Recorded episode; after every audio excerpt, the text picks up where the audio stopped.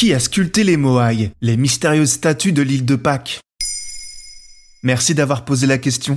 Dans le sud-est de l'océan Pacifique, dans l'archipel de la Polynésie, se trouve le lieu habité le plus isolé du monde, l'île de Pâques, ou Rapa Nui pour les autochtones. Découverte le 7 avril 1722, jour de Pâques, par le navigateur néerlandais Jacob Roquevin, cette île chilienne de 164 km abrite un site exceptionnel protégé et inscrit au patrimoine mondial par l'UNESCO. Plus de 1000 monolithes sculptés dans de la pierre volcanique, appelés Moai, qui figurent parmi les grandes énigmes de l'humanité.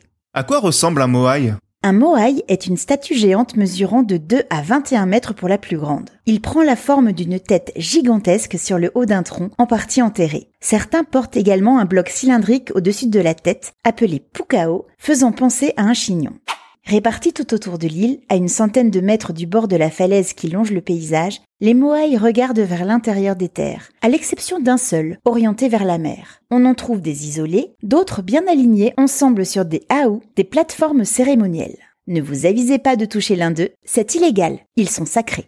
On attribue les Moai au premier peuple ayant colonisé l'île. Ils auraient été créés entre le XIVe et le XVIe siècle. Divisés en clans, ceux qu'on appelle également les Matamua, ceux d'autrefois en Rapa Nui, auraient voulu représenter leurs ancêtres et honorer les défunts. Dans leur culture, les chefs descendaient des dieux. Ils avaient le pouvoir d'étendre leur force spirituelle, le mana, sur leurs tribus pour les protéger. Un espace était prévu pour insérer les yeux porteurs du mana lors de célébrations religieuses. Les orbites sont aujourd'hui vides. Les ions disparus, détruits ou jetés à la mer. Personne ne le sait vraiment. Les Moai sont vraiment impressionnants. Mais comment ils ont été faits techniquement? Effectivement, ces monuments pèsent en moyenne 13 tonnes, mais certains vont jusqu'à plus de 80 tonnes.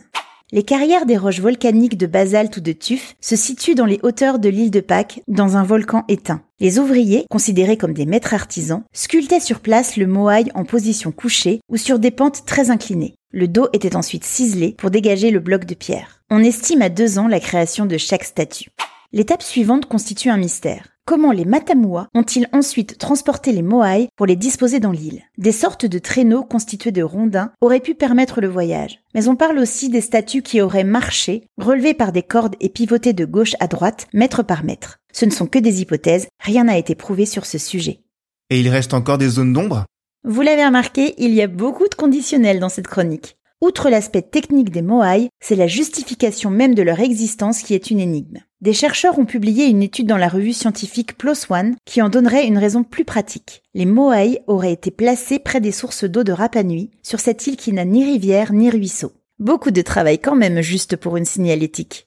Plus récemment, en novembre 2019, des experts ont réfuté cette hypothèse dans la revue Journal of Archaeological Science en opérant des fouilles sur le site d'où est semble-t-il sorti 95% des monolithes. Le sol regorge d'éléments fertiles. L'extraction de la roche aurait décuplé le potentiel de plantation à cet endroit. La construction des Moai aurait donc permis de mieux nourrir des populations qui, rappelons-le, étaient très isolées, les premières côtes du Chili étant à 3500 km. Ça n'explique pas pourquoi on a ensuite disposé les Moai de cette façon sur l'île, mais on avance.